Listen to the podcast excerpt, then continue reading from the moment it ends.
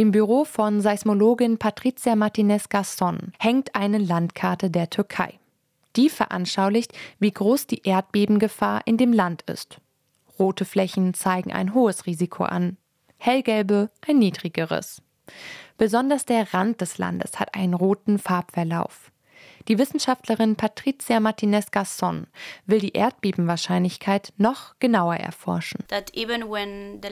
Auch wenn große Erdbeben glücklicherweise recht selten sind, können sie verheerend sein und sie können zu einer der größten Katastrophen werden, wenn die Bevölkerung nicht vorbereitet ist. Forschen, um sich vorzubereiten. Südlich von Istanbul im Marmarameer sei ein großes Erdbeben längst überfällig. Seit Jahren misst ein Team des Geoforschungszentrums die Erschütterungen im Boden, unterstützt von einer künstlichen Intelligenz. Damit ist es möglich, auch extrem schwache Erdbeben aufzuspüren.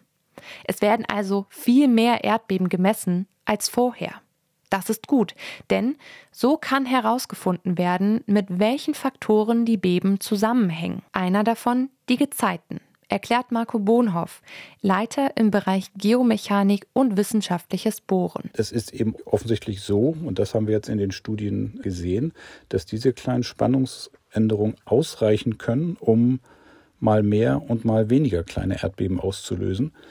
Und das bedeutet, dass dort unterhalb des Marmarameeres kleine Verwerfungen so kritisch gespannt sind, dass diese kleinen Änderungen durch Ebbe und Flut ausreichen, um dann, ich sag mal, das letzte Sandkorn in der Eieruhr draufzuschmeißen, sodass diese kleinen Verwerfungen dann kleine Erdbeben produzieren. Die Forschenden wollen besser verstehen, wie viel Spannung nötig ist, damit letztlich ein Erdbeben entsteht.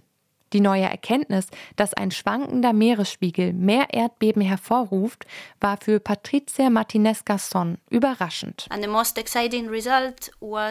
Das aufregendste Ergebnis war, dass es in den Zeiträumen, in denen der Meeresspiegel ansteigt, in der Tat viel mehr kleine Ereignisse zu geben scheint, als in den Zeiträumen, in denen der Meeresspiegel sinkt. Auch wenn Ebbe und Flut nur kleine Erdbeben hervorrufen, ist das für die Forschenden ein bedeutendes Detail. Durch die Analyse können auch die großen Beben besser verstanden und ihre Wahrscheinlichkeit präziser vorhergesagt werden. Allerdings ist ein verlässliches Frühwarnsystem für einzelne Beben nicht möglich. Was die Forschenden schon errechnet haben. Im Schnitt kommt alle 250 Jahre ein starkes Erdbeben in Istanbul und der umliegenden Region vor. Das letzte war 1766. Marco Bohnhoff betont zwar, dass es gut sei, wenn die Menschen vor Erdbeben länger verschont bleiben.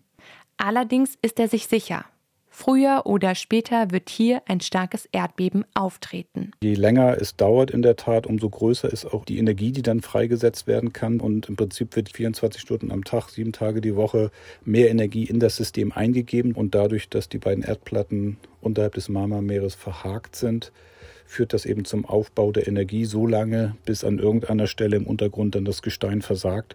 Und dann läuft im Prinzip der Bruch los und dann wird es zu einem Erdbeben der Magnitude bis zu 7,4 kommen. Vergleichbar wäre eine solche Naturkatastrophe also mit dem jüngsten Beben in der türkisch-syrischen Grenzregion.